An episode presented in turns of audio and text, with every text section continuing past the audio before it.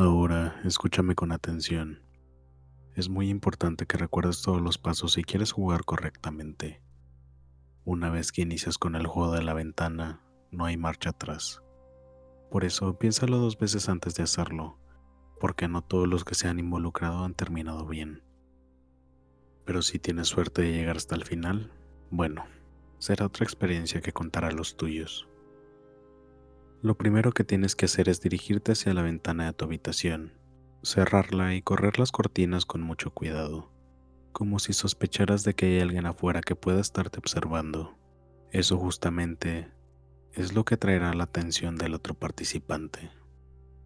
Recuerda que solo puedes practicar el juego a fin de mes, por lo que puedes tardar bastante en lograrlo.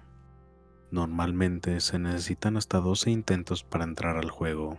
Sí, puede llevarte todo el año, pero con un poco de suerte, si es que se le puede considerar así, podrías conseguirlo alrededor de 6 intentos. Así que no lo olvides. Cierra tu ventana y corre las cortinas como si tuvieras miedo de algo allá afuera. Mira hacia ambos lados del vidrio con desconfianza.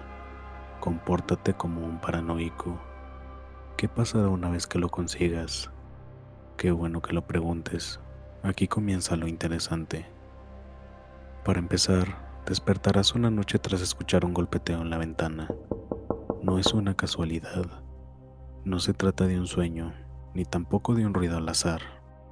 El otro te está observando ahora. Es así como sabrás que lo has logrado. No te muevas ni te levantes de tu cama. Quédate quieto. Al principio notarás que los golpecitos son suaves y lentos, pero luego se volverán más fuertes e insistentes. Él intentará asustarte, golpeará tan fuerte que parecerá que incluso va a romper el vidrio. Pero no te preocupes, no lo hará. Tampoco hay nadie que pueda escucharlo. Solo tú. De todas maneras, tampoco es como si alguien te pudiera ayudar. Insisto, una vez que estás dentro del juego, no hay salida hasta el final. No lo olvides. Tienes que seguir haciéndote el dormido.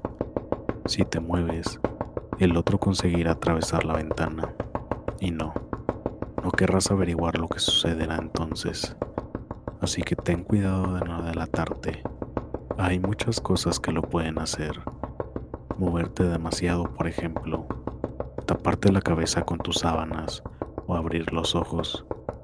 Así que por nada del mundo te descuides. Habrá un punto en el que dejes de escuchar que toca. No te dejes engañar. Es una trampa. Quiere que creas que se ha marchado, pero no es así. Nunca es así. El juego concluye cuando sale el sol. Solo entonces podrás considerarte a salvo. Comprobarás que tu ventana sigue intacta y que nadie en casa se ha dado cuenta del escándalo y que tienes más suerte de lo que pensabas. Si después de saber todo esto aún te sientes con ánimos de jugarlo, estás bajo tu propia responsabilidad. No te lo recomiendo si no eres valiente. Buena suerte.